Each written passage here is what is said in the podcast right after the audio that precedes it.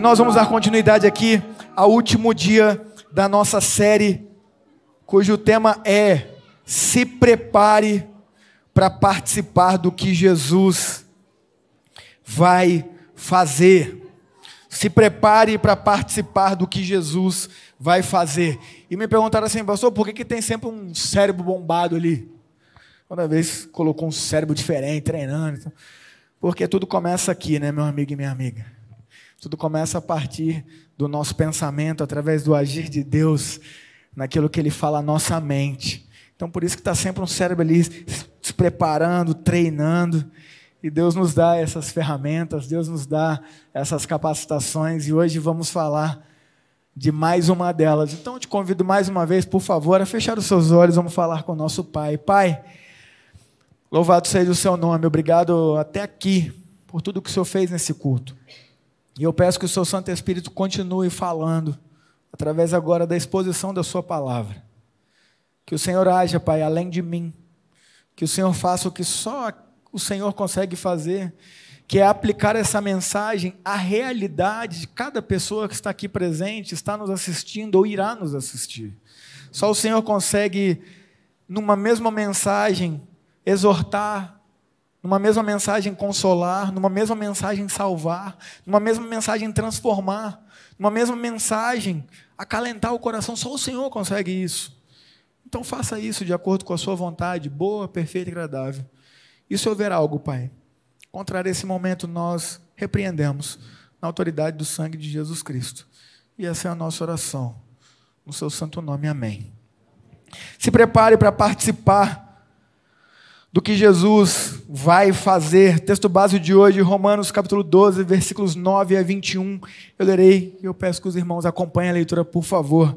Diz assim a palavra de Deus: Amem as pessoas sem fingimento. Odeiem tudo o que é mal. Apeguem-se firmemente ao que é bom. Amem-se com amor fraternal e tenham prazer em honrar uns aos outros. Jamais sejam preguiçosos, mas trabalhem com dedicação e sirvam ao Senhor com entusiasmo. Alegrem-se em nossa esperança, sejam pacientes nas dificuldades e não parem de orar. Quando membros do povo santo passarem por necessidade, ajudem com prontidão. Estejam sempre dispostos a praticar a hospitalidade. Abençoem aqueles que os perseguem, não os amaldiçoem, mas orem para que Deus os abençoe. Alegrem-se com os que se alegram e chorem com os que choram. Vivam em harmonia uns com os outros, não sejam orgulhosos, mas tenham amizade com gente de condição humilde. E não pensem que sabem tudo. Nunca paguem o mal com o mal. Pensem sempre e fazer o que é melhor aos olhos de todos. No que depender de vocês, vivam em paz com todos. Amados, nunca se vinguem. Deixem que a ira de Deus se encarregue disso, pois assim dizem as Escrituras: a vingança cabe a mim, eu lhes darei o troco, diz o Senhor. Pelo contrário, se seu inimigo estiver com fome, dele de comer. Se estiver com sede, dele de beber. Ao fazer isso, amontoará brasas vivas sobre a cabeça dele. Não deixem que o mal os vença, mas vençam o mal praticando o bem. Mais uma vez eu vou contextualizar a carta de Paulo, o apóstolo Paulo aos Romanos para que você que não veio nos outros domingos dessa série, se prepare para o que Jesus vai fazer, para participar do que Jesus vai fazer, você possa ficar é, antenado, você possa ficar em dia com a mensagem de hoje. É, o livro, a carta, mais especificamente, o tratado teológico do apóstolo Paulo à igreja de Roma, do capítulo 1 a 11, vem trabalhar a base da mensagem do evangelho, as boas novas, vem trazer toda a solidificação do que é a mensagem de Jesus Cristo. O porquê Jesus morreu, o porquê precisava que Jesus morresse, o porquê, o porquê de tudo isso. Qual a essência do real evangelho, da real mensagem? Então, do capítulo 1 a 11, nós encontramos ali toda a base, se podemos assim dizer, teórica do evangelho. Mas a partir do capítulo 12, o apóstolo Paulo, então, ele começa a nos ensinar sobre o estilo de vida que devemos ter em resposta ao que Jesus fez por nós. Ou seja, a partir do capítulo 12, o apóstolo Paulo começa a nos ensinar como viver praticamente, uma vez que nós somos verdadeiros discípulos e discípulas de Jesus. Como nós devemos ter o nosso estilo de vida, muito mais do que um título religioso, muito mais do que dizer que é, é de uma denominação ou até mesmo é seguidor de Jesus. Muito mais do que isso, é verdadeiramente vivermos isso. E é aqui que o apóstolo Paulo então começa a nos ensinar. E nesse capítulo 12, Paulo foca nos relacionamentos. O primeiro deles, que foi no primeiro domingo, nosso relacionamento com Deus. Então, se você não estava aqui, eu te aconselho vá no nosso Spotify ou no nosso YouTube e veja lá, se prepare, parte 1. Eu falo sobre como nós iremos nos preparar para participar do que Jesus vai fazer, em primeiro lugar, através do nosso relacionamento com Deus. A segunda mensagem foi como nós iremos participar daquilo que Jesus vai fazer a partir do nosso relacionamento com nós mesmos.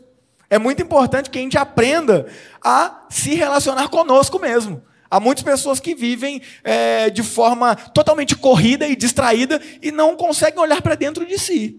Eu fui assim durante muitos e muitos anos da minha vida.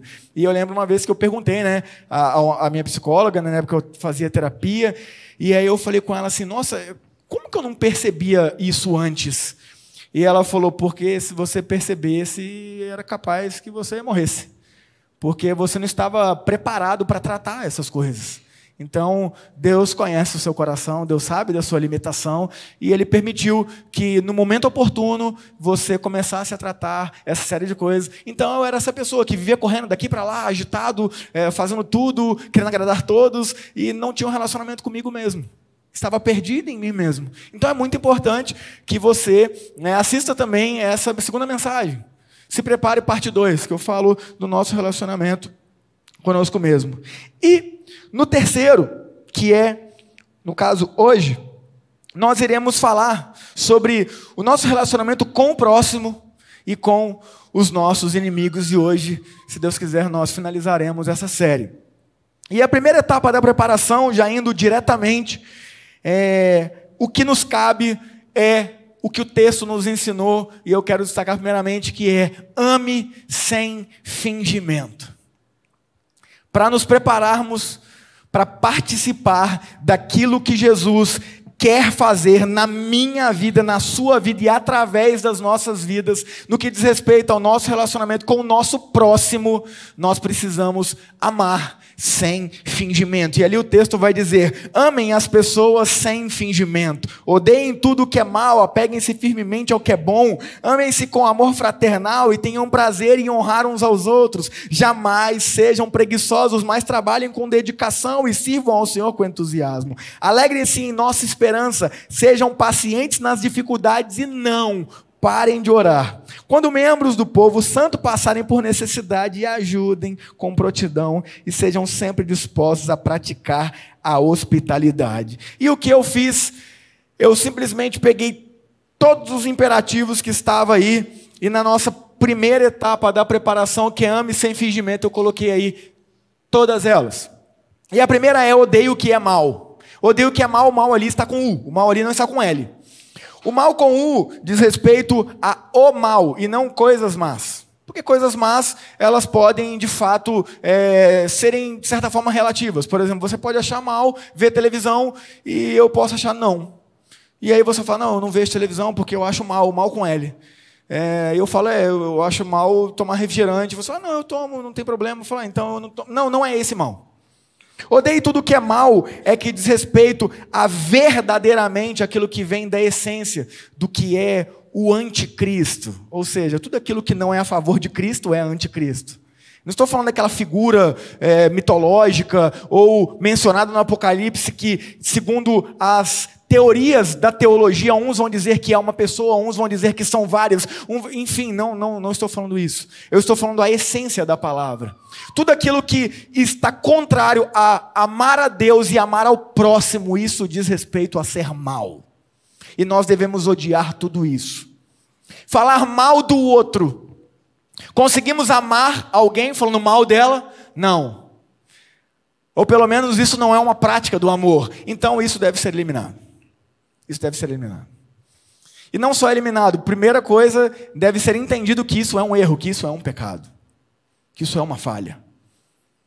Então, tudo aquilo que envolve e que nos impede de amar a Deus e amar ao próximo, consequentemente, deve ser odiado por nós mesmos. E por que a palavra odeio o que é mal? Porque não basta simplesmente não gostar, não basta simplesmente não achar legal.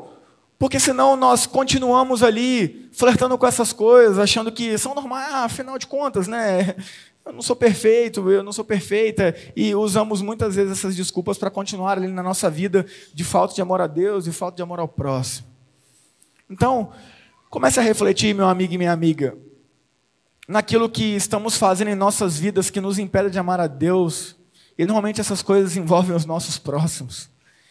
E comece a pedir que Deus nos capacite, que Deus te capacite a odiar essas coisas. O segundo ponto é apegue-se ao que é bom. Isso é uma coisa muito interessante, sabe por quê? Porque eu tenho aprendido cada vez mais, né, estudando neurociência e, e desenvolvimento humano, que hábitos, eles dificilmente são desaprendidos. A melhor coisa a se fazer não é tentar ou lutar desaprender um hábito, mas é substituir esse hábito. Então, nós precisamos entender o seguinte: tudo aquilo que não fazemos, temos o hábito de não fazer. Precisamos ser duros e honestos. Ah, eu não consigo acordar cedo, eu não tenho o hábito de acordar cedo, então você tem o hábito de acordar tarde. É, é simples assim. Ah, eu não consigo ter o hábito de ler, então você tem o hábito de não ler. Ah, eu não consigo ter disciplina de me exercitar, eu não tenho o hábito de me exercitar, então você tem o hábito de não se exercitar. Ah, eu não consigo é, ser uma pessoa generosa com quem precisa, então você tem o hábito de ser avarento e avarenta.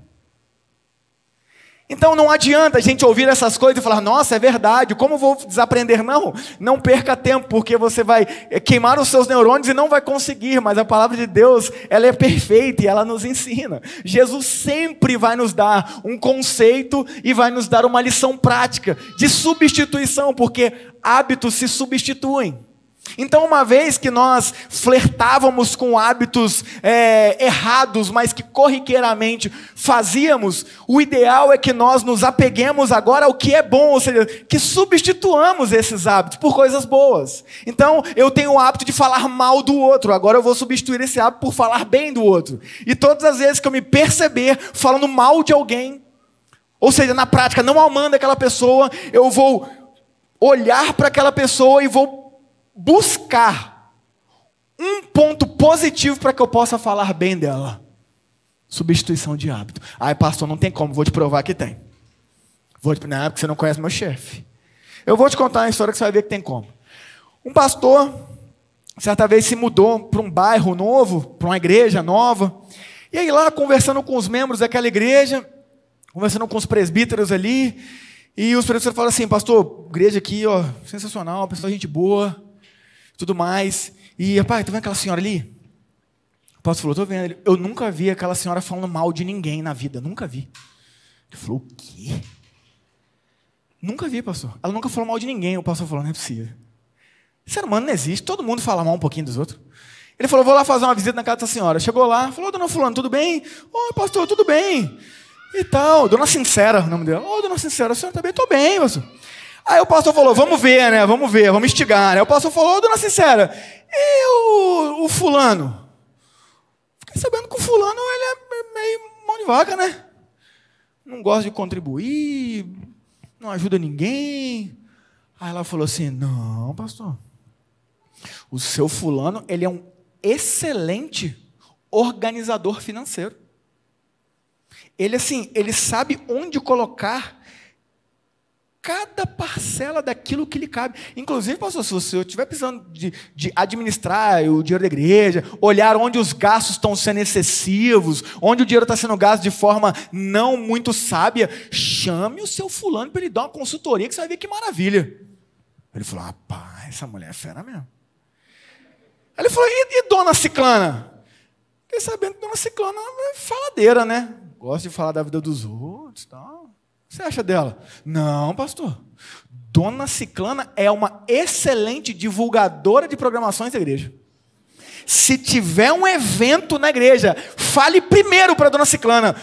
Em uma hora, a igreja inteira vai ficar sabendo. Pensa a mulher que tem um dom da comunicação, de transmitir para os outros aquilo que deve ser transmitido. A mulher é maravilhosa, pastor. Ele falou: não é possível. Ele falou: agora eu pego essa velha. Agora não vai ter como.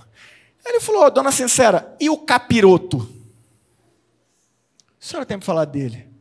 Ela olhou para ele e falou: Pastor, sujeitinho trabalhador, mas não dá um minuto de descanso para gente. Pensa um homem obstinado. A mulher não fala mal nem do diabo, meu irmão. O meu foco é ser igual a essa mulher. É não falar mal nem do diabo. Então, tem como. Tem como você substituir um péssimo hábito que você tem, e aí fica por conta do Espírito Santo, tá? Eu não vou ficar me detendo aqui um milhão de exemplos, não. Mas você já aprendeu. Que essa historinha aí que você romantiza, que eu romantizo de, ah, eu não tenho hábito de ler, então você tem um hábito de não ler. Comece a encarar a sua vida dessa forma. Ah, eu não consigo é, é, me alimentar de forma saudável, então você tem o hábito de se alimentar pessimamente. E aí, meu amigo, não adianta ficar lutando contra esse hábito, não substitua-o. Substitua-o, porque apegue-se ao que é bom. Apegue-se ao que é bom. Transfira um hábito ruim por outro hábito bom. Tenha prazer em honrar as pessoas, ou seja, o amor fraternal.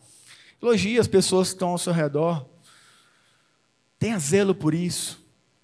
Deixa eu te falar uma coisa. O único mandamento bíblico com promessa é honra teu pai e tua mãe para que se prolongue seus dias na terra, ou honre seu pai e tua mãe para que tenha uma vida plena. E eu não sei qual é a, o trauma que você pode ter tido aí com seu pai ou com sua mãe. O seu pai ou sua mãe pode ter feito coisas terríveis com você. Mas eu preciso te falar uma coisa. Você só existe porque Deus permitiu que o seu pai ou sua mãe se unissem para que você estivesse aqui. Então, se você está aqui hoje ouvindo essa mensagem, você tem motivo para ser grato e grata pelo seu pai e sua mãe, por pior que eles tenham sido. Enquanto você não entender isso, enquanto você negar esse perdão para o seu pai e para sua mãe, enquanto você negar essa honra para o seu pai e sua mãe, a sua vida não flui. Sabe por quê? Porque eu e você somos feitos 50% de material genético do nosso pai e 50% de material genético da nossa mãe. O nosso 100% é 50% de cada pessoa. Enquanto você nega uma dessas pessoas, você está no 50%. Enquanto você nega as duas, você está no 0%. Você já viu alguém fluir na vida no 50%? Você já viu alguém fluir na vida no 0%? Então, meu amigo e minha amiga, honre. Honre as pessoas com amor fraternal ainda mais o seu pai e a sua mãe. Porque a nossa vida só existe porque Deus permitiu que eles se unissem para que nós fôssemos gerados. Você sabe que se sua mãe tivesse casado com outra pessoa, não seria você que teria nascido, né? Isso você sabe. Ah, mas podia ter casado com outra, não seria você. Porque nós somos o material genético do nosso pai e nossa mãe. Se fosse com outro, seria outra pessoa. Então nós só estamos aqui por causa do nosso pai e nossa mãe. Esse já é um motivo para sermos gratos já é um motivo para liberarmos perdão, já é um motivo para honrarmos a história e a existência dos nossos pais. Enquanto você não entender isso, a sua vida não flui. A sua vida não prospera. A sua vida não é plena, como o texto diz. Você entende por que é o único mandamento com promessa? Porque enquanto você nega aquele que te fez, enquanto você não presta honra à pessoa que Deus usou para que você viesse à existência, você não flui. Então, tenha prazer em honrar as pessoas com amor fraternal, lógico, que diz respeito a irmãos. Mas eu quis trazer esse adendo aqui aos nossos pais. Não seja preguiçoso, trabalhe com dedicação. Isso eu falei aqui no sermão passado. E como lidarmos com nós mesmos. Dê o seu melhor, dê o seu máximo. Eu amo o texto de Colossenses 3, 23 e 24 que diz: Tudo quanto fizerem, façam de todo o coração, como para Deus e não para as pessoas, porque é Cristo que você serve e é dele que virá a recompensa. Ah, mas o meu chefe não me reconhece. Você não trabalha para o seu chefe. Ah, mas o meu salário não aumenta. Continue dando o seu melhor. Saiba que na hora certa, as coisas irão acontecer na sua vida. Entenda que dar o melhor é como você estar com uma marreta na mão e uma grande pedra está ali e você dá uma marretada e você olha a pedra e não aconteceu nada. Mas você continua dando o seu melhor e você dá a segunda marretada e você olha nada. E você dá a terceira, quarta, vigésima, trigésima, quadragésima, quinquagésima, e vai ali 80, 90 e nada. E você está dando o seu melhor e você pensa, poxa, não está valendo a pena. Eu te digo, vale. Vale, porque você não está fazendo para Deus. Ou melhor, você está fazendo para Deus e não para as pessoas. Não para impressionar pessoas. Porque se essa é a motivação, a motivação está errada. A motivação é ego, vaidade. Mas a motivação deve ser servir e amar. E ali, meu amigo, você dá 90, 91, 92, 96, 97, 98, 99, 100. E aquela pedra se abre. E a pergunta é: foi apenas a centésima marretada que abriu aquela pedra ou foi a centésima somada às 99 anteriores? É, justamente. Essa é a vida de dar o máximo, de se dedicar, de não ser preguiçoso, de não ser preguiçosa. Na hora certa as coisas acontecem como uma pedra que parece que partiu com uma só. Não, não. Mas foi o resultado do seu trabalho. Essa frase, essa ilustração está dentro, dentro do vestiário dos jogadores da NBA do Orlando Lakers. Eu vi com os meus próprios olhos. O treinador colocou dizendo: treinamento é isso. E ele conta essa história. Então treine, repita, treine, repita, treine, repita. Uma hora a pedra abre. Não seja preguiçoso. Não seja preguiçosa. Porque sendo preguiçoso, sendo preguiçosa, não iremos amar sem fingimento, porque uma vez que eu sou preguiçoso e preguiçosa, eu não zelo pelo meu trabalho, eu não zelo com a vida que Deus me deu e, consequentemente, eu não participo daquilo que Jesus quer fazer. Seja paciente na dificuldade. Gente, a nossa paciência ela é testada na dificuldade mesmo. Ah, quanto mais eu oro, mais dificuldade aparece. Para com essa conversa fiada, gente. Isso aí não tem lugar nenhum na Bíblia, tá? O crente gosta de falar isso, né? Ah, porque é só eu orar que começam os problemas. De onde você tirou isso? Deixa eu te explicar uma coisa. De uma vez por todas, por favor, aprenda. Essa história de que quando você ora o problema aparece, não é verdade. O fato é que nós, quando não estamos em oração, estamos alienados. Estamos distraídos. E quando estamos alienados, distraídos, nós percebemos as coisas? Lógico que não, a gente deixa a vida levar. É como você voltar do trabalho todos os dias distraído e distraído e nem observar os buracos que tem na rua. Porque de uma forma até miraculosa você não passa em cima de nenhum deles. Você nem percebe esses buracos, mas eles estão ali. Mas você está distraído, você está distraído. E no dia que você volta para sua casa com a atenção plena, você começa a olhar todos aqueles buracos e parece que aqueles buracos apareceram de ontem para hoje, mas não, eles sempre estiveram ali. Ou é igual aquele prédio, né? nossa, esse prédio subiu hoje? Não, ele está subindo faz tempo, você que não reparou, você estava distraído. É a mesma coisa. Os problemas já estavam lá, mas tão distraídos que estávamos, sem uma vida de oração, sem uma vida de foco, que nós nem percebíamos. E íamos deixando a vida nos levar, e o pau estava quebrando. E uma vez que nós começamos a orar, que nós focamos, que nós alinhamos a nossa mente, que o Espírito Santo começa a abrir os nossos olhos, os problemas começam a ser vistos, eles já estavam ali. E eu preciso te falar uma coisa, meu amigo e minha amiga: a gente só trata aquilo que a gente sabe. Ninguém aqui trata câncer que não sabe que tem. Até porque não faz nem sentido, né? A gente só trata o que a gente sabe. Então para com essa conversa de que se você ora, o problema vem, não. Se você ora, você começa a enxergar o problema que já estava ali. E glória a Deus porque você está enxergando, porque você poderá tratá-lo. Você poderá evoluir, avançar, crescer. Não pare de orar. Gente, entenda, a oração é como a nossa respiração. Assim como nós respiramos, nós precisamos orar, nós precisamos estar em contato com o nosso Deus. E precisamos desenvolver esse hábito. Ah, mas oração é só se ajoelhar? Não. Não, óbvio que não. O apóstolo Paulo vai nos ensinar a oração em espírito. É muito importante, sim, que você tire o seu tempo ali no começo do seu dia, que eu tire esse tempo, que venhamos a investir nesse tempo para exercitar a nossa disciplina em constantemente estarmos ali focados com o nosso Deus. Mas durante o dia, nós devemos continuar em contato com Ele. Em constante contato com Ele. Então, nunca, nunca parem de orar. Pratique a caridade. Caridade, meu amigo e minha amiga, é ajudar aqueles que têm menos. é compartilhar aquilo que a gente tem. Eu me lembro quando eu era pastor de jovens de uma outra igreja, e eu ia começar o culto de jovens, e eram muitos jovens, e o pastor da igreja, o pastor de ele veio e falou assim, ô Candonga, a gente vai fazer uma viagem missionária, a gente vai para um lugar muito pobre, e, e vê aí com os meninos aí, é, se eles têm uns tênis lá, é, uns tênis que eles não usam mais, para doar. Para doar, para a gente levar lá no projeto lá e tal. E eram jovens, todos acima de 18 anos. Eu falei, não, pastor, tá bom, pode deixar, eu vou falar com eles. E aí eu fui começar o culto, eu falei, dá o que não usa mais? Falei, cara, cada um aqui deve ter no mínimo uns 10 tênis. Eu falei, cara, o negócio é o seguinte, vai ter uma viagem missionária, o pessoal lá está precisando de tênis. Bora, é agora, vamos, tira o tênis aí. Todo mundo tirou o tênis, cara, foi mais de 100 par de tênis.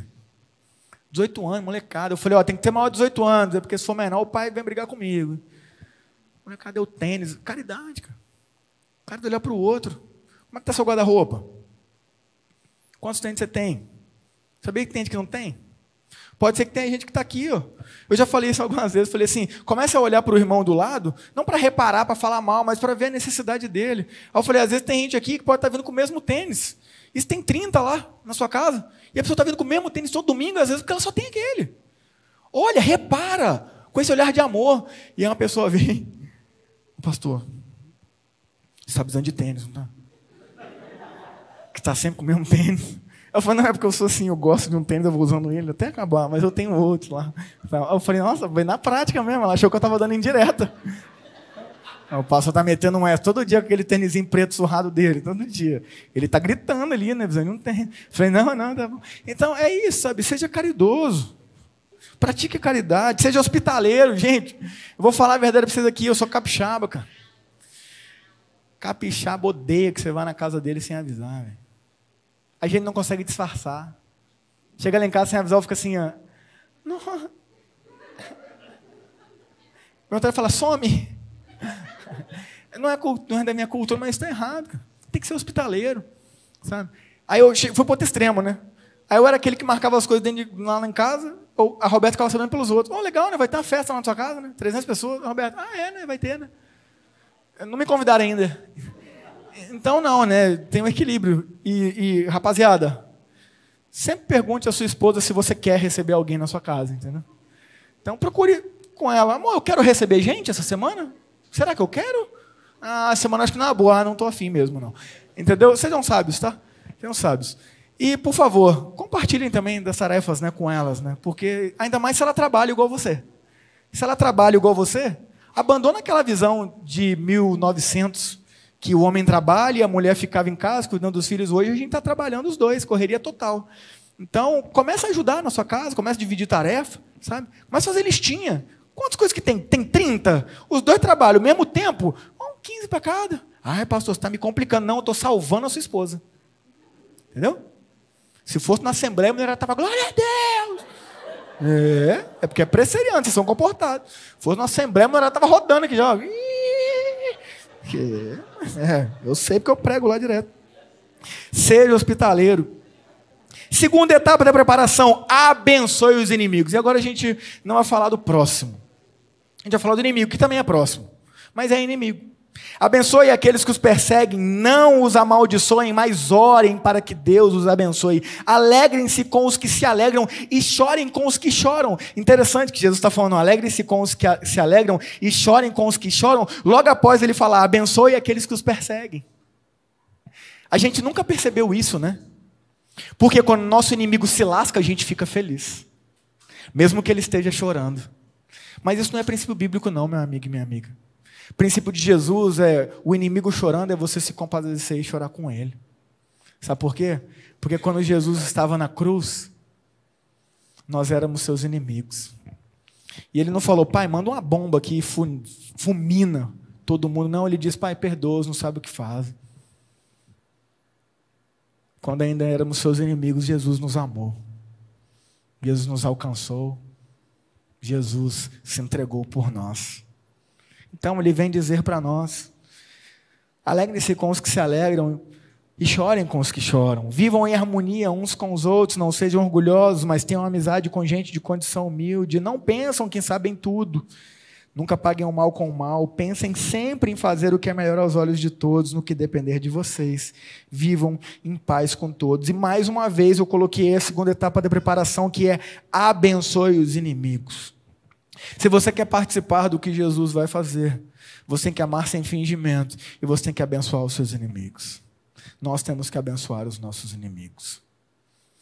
Algumas pessoas serão nossas inimigas simplesmente por nós sermos quem nós somos. E eu não estou falando aqui aquele discursinho crente mundo, não, tá? Não, não é isso não. Porque eu conheço muito crente que é intragável, soberbo, arrogante, chato, se acha melhor que todo mundo, aí fica assim, não, porque no meu trabalho ninguém gosta de mim só porque eu sou crente. Eu falo, não é nada, porque você é chato mesmo. Tem nada a ver com crente. Tem nada a ver uma coisa com outra. É que tu é, é, é, é difícil de engolir. Tudo você está certo, tudo você sabe, tudo você é bom, tudo você é melhor, sua palavra é a última. Não, não tem nada a ver por ser cristão, não. Nada a ver. É porque é, é arrogante mesmo. Então, não, não é isso. Não é isso. Mas simplesmente, às vezes, as pessoas não vão gostar da gente. Acontece. Sei lá por quê, às vezes elas veem conscientemente um traço em nós que lembra alguém que fez mal para ela no passado. Enfim, poderia ficar a noite inteira falando sobre isso, mas vai acontecer. E a palavra vai dizer: ore pelos inimigos. Ore pelos inimigos. Quem são os inimigos da nação hoje? Ore por eles. Ore por eles. Ore por essas pessoas que você vê como inimigo, inimiga. É isso que Jesus me ensina. É isso que Jesus te ensina. Quem é aquela pessoa no seu trabalho que fala mal de você, que quer te derrubar, que mente a seu respeito? Quem é essa pessoa? Assuma um compromisso de orar por ela. Pode ter certeza que fazendo isso você vai participar do que Jesus quer fazer na sua vida e através dela, porque porque você estará abençoando os seus inimigos. Entenda, abençoar os inimigos não é o inimigo, vamos almoçar lá em casa. Não, não é isso. Oh, feche surpresa para o meu inimigo. Não, não, não é isso. Não é isso. Não é isso. Eu gosto de uma definição que não é bíblica, tá? Mas ela é interessante que ela diz assim: amar é diferente de gostar. Eu tenho que amar todas as pessoas, até os meus inimigos. Mas aqueles que vão na festinha surpresa da minha filha são aqueles que eu gosto. Volto a dizer, não é uma definição bíblica, mas eu acho interessante. Eu devo amar todos, mas não são todos que estarão na minha intimidade. Não são todos que eu vou compartilhar momentos, que eu vou chorar, que eu vou me abrir. Não, não são todos. Mas eu amo todos. Eu amo todos. É isso que Jesus me ensina. Mas até mesmo Jesus, nos seus doze, ele tinha os três, Pedro, Tiago e João, que ele levava para maior intimidade, para momentos exclusivos, apenas eles quatro. Então entenda, amar o inimigo, orar pelo inimigo, abençoar o inimigo, não é ai, festa para o inimigo, não. É, é, literalmente querer o bem daquela pessoa. Porque querer o bem nada mais é do que querer que aquela pessoa conheça verdadeiramente Jesus. Mas pastor, ela é crente, meu amigo e minha amiga, não quer dizer nada. Não quer dizer nada esse, esse rótulo. O rótulo não quer dizer nada. A prática de vida quer. É o que Jesus disse: você conhece a árvore pelo fruto. Não é pelo nome. Ah, é, é, não. É pela vivência. Entende? Nicodemos era mestre em Israel, foi conversar com Jesus. Jesus falou: Nicodemos, você é mestre em Israel, não entende nada que eu estou te falando, meu amigo. Se você não nascer de novo, não tem jeito para você, não. Ele não entendia. Mestre em Israel. Alta teologia. Professor da faculdade teológica da época. Um judeu exemplar. É, vivia um rótulo. Então, entenda, Jesus é um estilo de vida, é uma vivência. É realmente uma caminhada em buscar ser igual a Ele, não, ah, eu frequento igreja X ou Y, ah, eu dou dízimo, ah, eu sou. Isso tudo é maravilhoso. Frequente igreja, óbvio. Dê o dízimo, óbvio. Mas não é isso. É muito além disso. Ou melhor, não é apenas isso. Mas é amar a Deus e amar ao outro. Entende? Então, orar pelo inimigo é querer que essa pessoa evolua, que ela se torne uma pessoa melhor, que ela conheça Jesus de fato. Porque se ela conhecer Jesus de fato e ela se abrir ali para Jesus, trabalhar no coração dela cada vez mais no processo que a gente chama de santidade, ela se torna uma pessoa melhor. Isso é maravilhoso, mesmo que você não seja o melhor amigo dela. Entende? É isso que é orar pelos inimigos. E alegrar-se com os que se alegram e chorar com os que choram, não é apenas no contexto de amigo, não inclusive dos inimigos. Porque isso aqui foi dito logo após ele falar dos inimigos. Mas o meu inimigo está achando, eu vou lá, ô oh, amigo, vem cá, deita no meu colo. Não, não vou, mas eu vou me entristecer. Provérbios fala isso. Não se alegre quando o seu inimigo for prejudicado, porque Deus pode ver isso. E ele pode parar de agir com justiça para com ele. Isso é um princípio bíblico. A gente não tem que se alegrar quando alguém que nos fez mal se lasca, não. Mas a nossa inclinação natural é essa. E não só a nossa inclinação natural, a gente torce por isso, vamos falar a verdade. Vamos falar a verdade. Ai, nem para se lascar. Nossa, eu vou assistir de camarote. Eu vou estar tá aqui, eu vou estar tá aqui, dizendo, eu avisei. Nossa, muito cristão você, muito cristã. Ó, que exemplo de Jesus. Coisa linda de se ver. Nota zero. Entende? Isso é o evangelho de Jesus, gente. Vive em harmonia. Harmonia, gente. Nós temos que ser os pacificadores, os que levam a harmonia para os lugares. Nossa, pastor, mas é difícil demais. Vou falar igual minha mãe fala. Faça, meu filho, é piriguete. Ser cristão é desafiador. Mas eu vou falar, vale a pena. Porque tudo que é desafiador nessa vida, vale a pena. Se de fato transparece o que Jesus Cristo quer para mim e para você. Difícil, triste, sabe o que é? Viver longe dos caminhos de Jesus. Isso que é o difícil. Eu fico maluco quando eu vejo cristão que fica assim, ó, ai, porque ser crente é difícil demais. Nossa, crente, nossa, ó, vou falar para você, é muito difícil ser crente. É mu... Eu falo difícil ser crente? Experimenta queimar no fogo do inferno para você ver. Experimenta passar por um problema sem Jesus, que você vai ver o que é difícil. Eu tenho convivido com pessoas que são milionárias, bilionárias, elas falam assim, pastor, eu tinha tudo na vida, sempre tive, cara, sempre tive. Mas eu tinha um vazio, meu irmão. Que eu podia comprar a Ferrari do ano, não preenchia. Eu podia estar com o homem mais lindo, com a mulher mais linda, com a casa mais com tudo, e não preenchia. Se você acha difícil os seus desafios como cristão e cristã, experimenta viver sim. Experimenta. Viver com esse vazio que nada supre, que você vai consumindo e consumindo tudo que tem aí, ó, e nada supre. É como ter sede beber água e nada acontecer.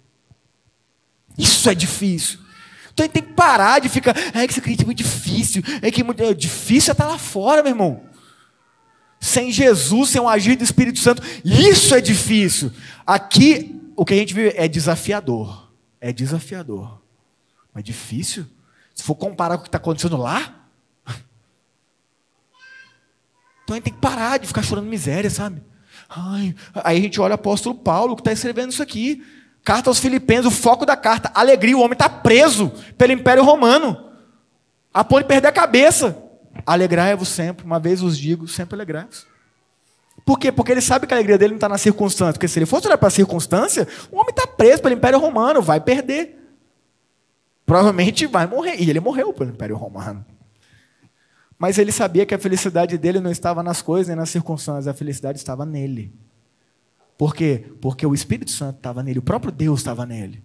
Então nós precisamos entender isso, porque enquanto a gente não entender isso e treinar para viver isso na prática, acreditar nisso, a gente vai ficar achando que a nossa felicidade é só consumo e consumo e consumo e consumo, ou droga, ou enfim, relacionamentos, enfim, tantas coisas aí que não vão preencher. Não seja orgulhoso. Vou falar um versículo bíblico. Deus resiste ao orgulhoso, mas dá graça aos humildes. Ponto. Ah, pastor, eu tenho dificuldade com orgulho. Eu sei bem, eu também tenho. Também tenho. Minha esposa sabe muito bem. A caminhada diária de matar o velho homem, pedir misericórdia a Deus. Porque se tem uma coisa que a Bíblia tem milhares de advertências é contra o orgulho. E eu vou te dar uma perspectiva de orgulho aqui, tá? Quando você para de aprender, quando você acha que tudo que você sabe é suficiente, você se torna orgulhoso. Você se torna orgulhoso. Imagina que você vai até alguém ensinar uma coisa, ela fala: Não, não preciso, não, já sei o suficiente, já sei o que basta. Essa pessoa é humilde? Óbvio que não, essa pessoa é orgulhosa. Então, se você está aqui nessa noite, me ouvindo aqui, presencial, online, e não está aprendendo nada novo, me desculpa, você está no orgulho. Não estou aprendendo nada novo. Tem nada que eu estou evoluindo, que eu estou começando. Não, tudo que eu sei já é suficiente. Pá, orgulho. Orgulho. Começa a desenvolver aí. E a gente fica nesse entretenimento da vida, né? Vendo entretenimento, entretenimento, e aí nunca tem tempo porque faz o que tem que ser feito, não evolui, não cresce em nada, não começa a dar um idioma novo, não começa a ler um livro, não começa um novo hábito, não começa a se exercitar, não começa a estudar coisas diferentes para evoluir como pai, para evoluir como esposo, não começa a investir na leitura das escrituras. É orgulho. Não pague o mal com o mal. É o exemplo que eu já dei do inimigo. Quem paga o mal com o mal é quem não entendeu o evangelho. Nós somos chamados a pagar o mal com o bem. Ah, mas eu vou ser trouxa? Então Jesus é trouxa. Porque foi isso que ele fez o tempo inteiro. Você está chamando Jesus de trouxa. Você entende que a gente às vezes fala isso? Sou crente, mas não sou trouxa. Mas o que, tem a ver ser trouxa em pagar o, mal com o bem? Quem disse que isso é ser trouxa? Isso foi o que Jesus fez. Ah, mas eu não sou Jesus. É, de fato, nem eu. Mas a nossa caminhada é tentar ser igual a ele. Ah, mas é desafiador, é difícil. Eu sei.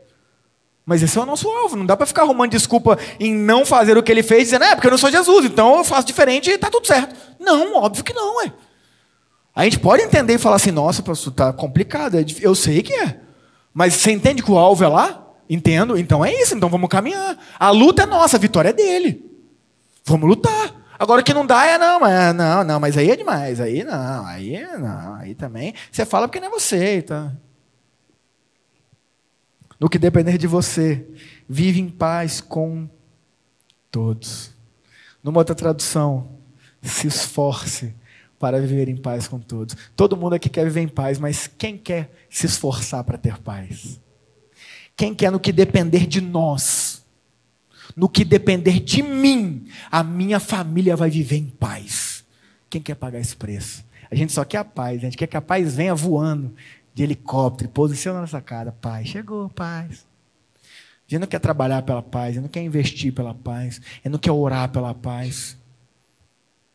A gente quer fazer guerra com desculpa de. Não, estou fazendo guerra para ter paz. Isso a gente é muito bom. E a gente quer viver a paz sem fazer a nossa parte. Como é que é lá família lá? Como é que tá?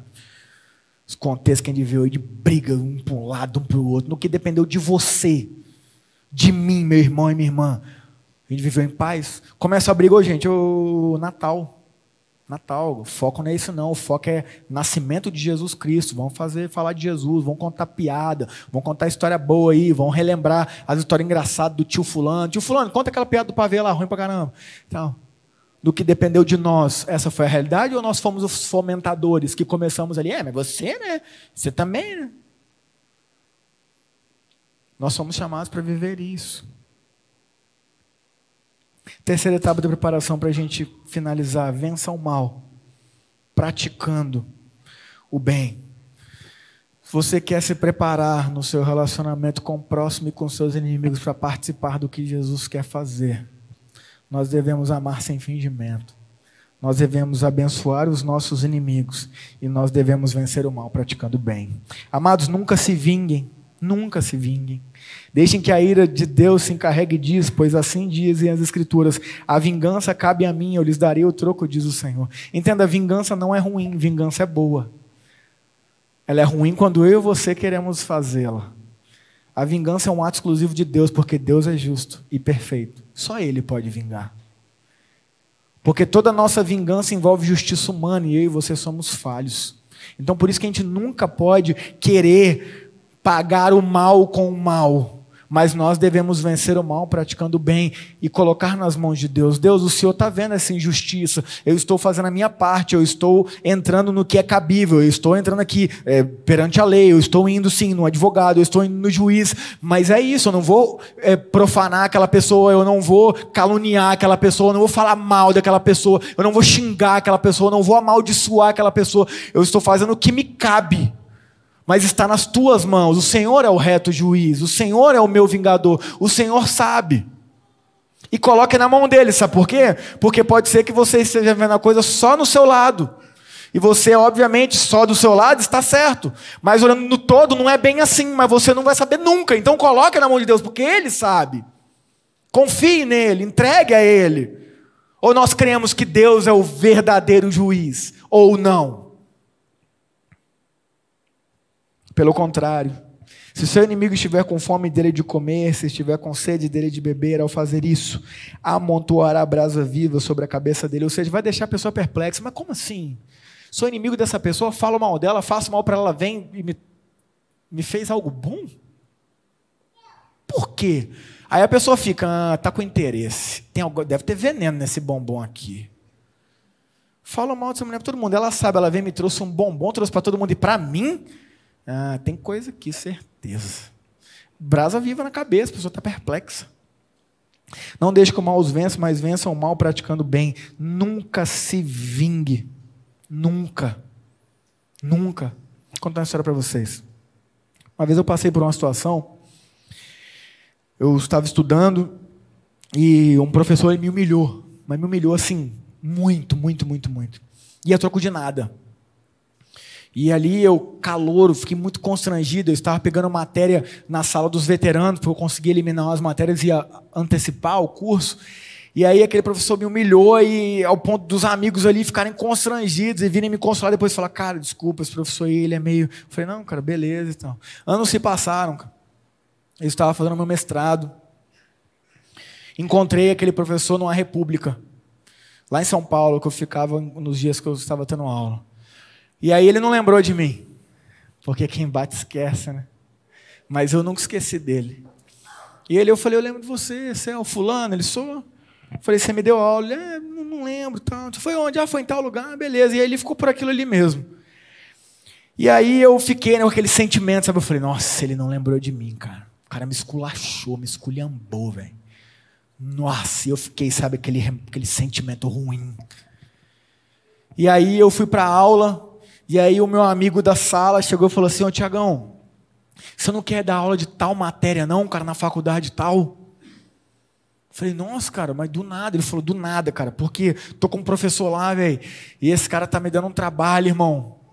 E eu quero tirar esse cara, e se você falar para mim que você assume essa matéria, eu coloco você lá. Eu falei, cara, mas e eu morando aqui em Limeira, eu falei, minha vida já está uma doideira e eu vou pegar aula em São Paulo. Eu falei, meu irmão, é o quê? Qual a matéria? Ele falou, é matéria tal. Era a matéria que o meu professor tinha me dado. Aí eu falei com ele, cara, eu não tenho disponibilidade não, mas eu tenho um cara para te indicar. O cara é bom, velho. O cara sabe muito. Tá, ele é meio difícil de lidar, mas o cara é muito bom. Ele falou: É mesmo? Quem é? Eu falei: Fulano. Ele falou: Então, ele é o que está lá na vaga. Eu quero tirá-lo para colocar você. Falei: Agora é a hora. Falei: Agora, ele vai passar fome agora. Ah, moleque, vou pegar essa matéria, vou dar toda. Eu falei: Pode botar. Aí eu falei: Você está brincando? Ele falou: É sério, cara. Eu falei: Cara, posso te pedir algo muito encarecidamente? e falou que eu falei, dá mais uma chance para ele, velho. Eu sei que ele está com uns problemas aí, está com problema no casamento, está passando por algumas, alguns momentos meio turbulentos, cara. Então, por favor, cara, dá mais essa chance para ele como se você estivesse dando para mim. Você pode fazer esse favor para mim como amigo, cara. E se ele der mais um problema, aí você está liberado desse compromisso comigo. Ele falou assim, Canonga, por você eu vou segurar o cara lá. Nunca se vingue. Ai, Canão, você é tão bonzinho, sou nada, meu irmão. Eu queria pegar aquela vaga. Primeiro eu não queria, mas depois eu quis, porque eu queria tirá-la dele. Mas quando eu olho para Jesus, eu não vejo Jesus me ensinando a fazer isso. E aí eu precisei matar o meu orgulho, matar o meu eu. Constranja com o amor e o serviço. Constrange as pessoas com o amor de Jesus. A vem toda ignorante, seja educado, seja educado. Treine isso. Começa dentro da sua casa. Se tem alguém que tem o poder de tirar a nossa paciência, a nossa esposa, a nossa esposa com uma simples palavra. Tem um poder que só nossa esposa e nossas mães e pais têm, né? A pessoa na rua pode chegar em tudo quanto é nome, dá nada. A minha esposa fala uma palavra que eu já vira um super saiyajin. Começa a treinar em casa. Por que, que eu fico assim quando ela fala isso? Por que, que isso me afeta tanto? Se algo te incomoda, observa, tem algo aí, tem algo aí. Comece a ter um relacionamento melhor com você mesmo. Por que será? Eu vou contar uma coisa para vocês. A minha esposa, graças a Deus, a Roberta nunca teve costume de falar palavrão, nunca teve. Nosso relacionamento também não. Mas tinha uma palavra que ela falava, cara, que era melhor ela me xingar tudo quanto é nome. Ela falava assim: você parece um adolescente. Meu amigo. Minha vontade era fazer igual Jesus virando mesa lá no, no templo, lá por causa dos, dos pilantras. Eu ficava irado, cara, irado. Nossa, eu. Dá vontade de falar, me xinga tudo quanto é nome, mas não fala isso. E a pergunta é por quê, cara? Por quê? Por que, essa palavra adolescente te afeta tanto? E aí você começa a olhar para dentro, você começa a entender, porque de fato a gente tem muita coisa adolescente mesmo, né? Rapaziada, aí, vamos ser honestos, né? A gente está demorando para evoluir demais, cara. A gente está com 40 anos na cara jogando videogame, velho. Pô. A gente está com 30 anos, nossa esposa precisando falar, ô, já tirou o lixo. Aí a gente fala assim, oh, não precisa me lembrar a cada seis meses, não. Eu sei que eu tenho que tirar o lixo. Sabe? A gente está demorando demais para ser homem, cara, para evoluir. Aí às vezes ela fala uma coisa afeta, mas por que, que afeta tanto? Por que, que a pessoa do seu trabalho fala aquela coisa dói tanto? Olha para Jesus, os caras chamaram ele de endemoniado, cara. Você tem noção? Deus na terra nunca pecou nem em pensamento. Vem um líder religioso e fala: Ah, só pode estar tá fazendo esse milagre por demônio. Cara, olha isso. Ele estava fazendo um milagre, ele estava salvando o povo. Um filho do cão. Fala, só pode ser pelo príncipe dos demônios negócio desse aí, porque não tem condição, não. Se tivesse mágica de David Blaine, ia falar, esse homem fez curso com David Copperfield. Isso aí é ilusionismo. Pior, né? Não, isso aí é demônio. Jesus olhou para aquele homem e intercedeu pela vida deles. Nós somos chamados a ver isso. Por que, que afeta tanto quando alguém fala aquela coisa ou outra? olhar para dentro de nós e constranger essas pessoas que tentam nos ferir com o nosso amor e com o nosso serviço. Pratique o bem, independente de qualquer coisa. Ah, pastor, mas é complicado. Mas tudo no começo é complicado, meu amigo e minha amiga. Se você quiser correr uma maratona e começar hoje, é complicado. Porque ninguém vai sair correndo aqui agora e vai 42 km. Não, a gente tem que começar aos poucos. Então a caminhada cristã é a mesma coisa, é o dia após dia. Mas a primeira coisa, a gente tem que primeiro perceber, trazer a mente, entender, para a gente começar a praticar. E eu finalizo, meu amigo e minha amiga, Jesus amou sem fingimento. Jesus nunca fingiu o amor dele por nós. Mesmo quando nós éramos pecadores. Não redimidos, porque continuamos pecadores. Mesmo quando nós éramos seus inimigos, Ele nos amou e nos amou até o fim. Jesus morreu por mim e por você. Jesus morreu de amor por nós, sem fingimento. Jesus abençoou e orou pelos seus inimigos. Jesus nunca amaldiçoou ninguém. Jesus nunca, nunca condenou ninguém ao inferno. Já disse João 3,17: Eu não vim condenar o mundo, eu vim salvar o mundo. Aqueles que não creem em mim já estão condenados. Jesus não veio aqui condenar, meu irmão e minha irmã. Jesus veio aqui salvar. Nós já estávamos condenados. Jesus não precisava vir aqui chovendo molhado, não. Ele veio aqui resolver o problema. Ele veio aqui fazer o que nenhum ser humano conseguia fazer. Se Jesus não veio aqui nos condenar, por que, que nós continuamos fazendo isso uns com os outros? Jesus sempre abençoou e orou pelos seus inimigos. E Jesus venceu o mal, praticando o bem. Ele foi torturado, ele foi morto no madeiro, mas ao terceiro dia ele ressuscitou para nos dar vida e vida plena. Mas ele passou pela tortura. Ele passou pelo abandono do pai quando diz: Pai, por que me abandonaste? Ele passou pela solidão em carregar todo o pecado da humanidade, daquele que nós iremos ainda cometer, já estava nele na cruz. Ele passou por tudo isso, mas ele venceu para me dar e te dar vida. Então, meu amigo e minha amiga, eu não sei o que você está passando, não sei a dificuldade que você está vivendo, e muitas vezes dela por ser justo, por ser honesto, por seguir Jesus, mas entenda, creia em Jesus Cristo verdadeiramente Creia que nada é por acaso, creia que em tudo nós podemos tirar lições, aprendizados, podemos evoluir, podemos crescer. Em tudo. E você pode estar pensando, ah, mas você não sabe o que eu estou passando. Eu não sei, mas eu sei o que Jesus passou. E o que você está passando, o que eu estou passando, o que podemos passar, nunca irá se comparar ao que ele passou. E ele está aqui hoje, meu amigo e minha amiga, para nos redimir, para nos consolar, para nos curar, para nos salvar, para nos mostrar que ele quer que participemos daquilo que ele quer fazer nas nossas vidas e através das nossas vidas, mas para isso, nós precisamos entender. Nós precisamos nos colocar à disposição. E eu não estou falando de salvação. A salvação não depende de você querer ou deixar de querer, sabe?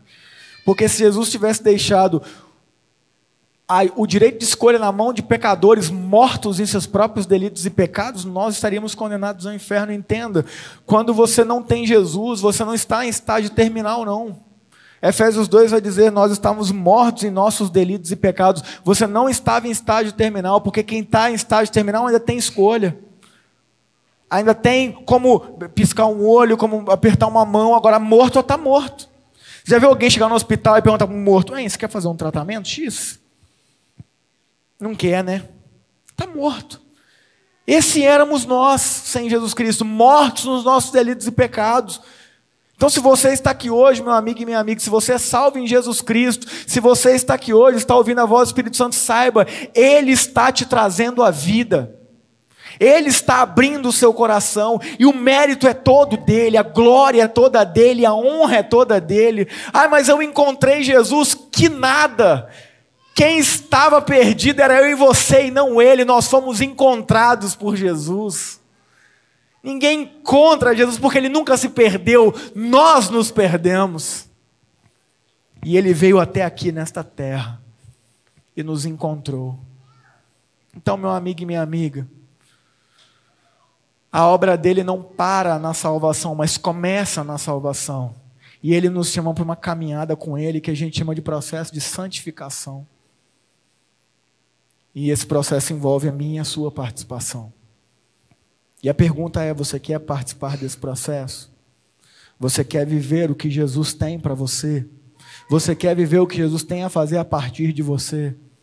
Nós estamos aqui há três finais de semana nos preparando para isso a partir do entendimento, a partir de uma perspectiva bíblica. Mas não adianta apenas ter o um entendimento e a perspectiva bíblica, nós precisamos agir na prática. Nós precisamos exercitar, nós precisamos vivenciar, nós precisamos colocar para fora aquilo que entrou dentro dos nossos corações, através do nosso amor a Deus e o nosso amor ao próximo. Então, meu amigo e minha amiga, que o Espírito Santo confirme essa palavra nos nossos corações e transforme essas palavras em um estilo de vida para a honra e glória dele. Amém? Feche os olhos, vamos orar. Pai, louvado seja o seu nome, Deus. Obrigado pelo seu amor maravilhoso que nos salvou, que nos transformou, que nos redimiu. Obrigado, Pai, pela salvação.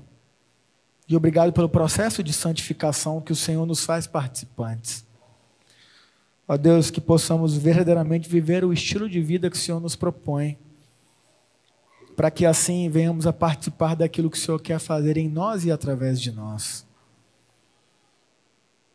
Espírito Santo, nos conduza nos teus caminhos de vida e que possamos conduzir outras pessoas neste caminho, participando da salvação que o Senhor efetua na vida das pessoas e nos dá o privilégio de estar junto contigo.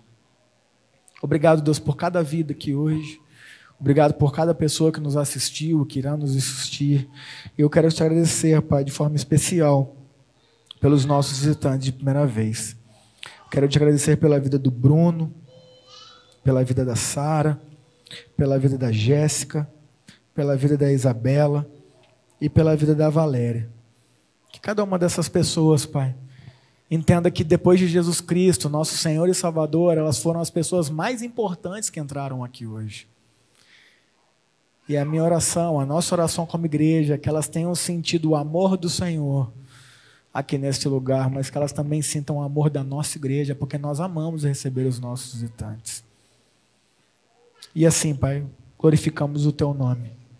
E agora, meus amigos e amigas, recebam a bênção do Senhor. Que a graça do nosso Deus e maravilhoso Pai, que o agir e a influência do Santo Espírito de Deus, e que o amor, imenso e constrangedor amor de Jesus, esteja sobre nós e pecavinato mas não apenas sobre nós, mas sobre todos os filhos e filhas de Deus ao redor da terra. Amém e amém.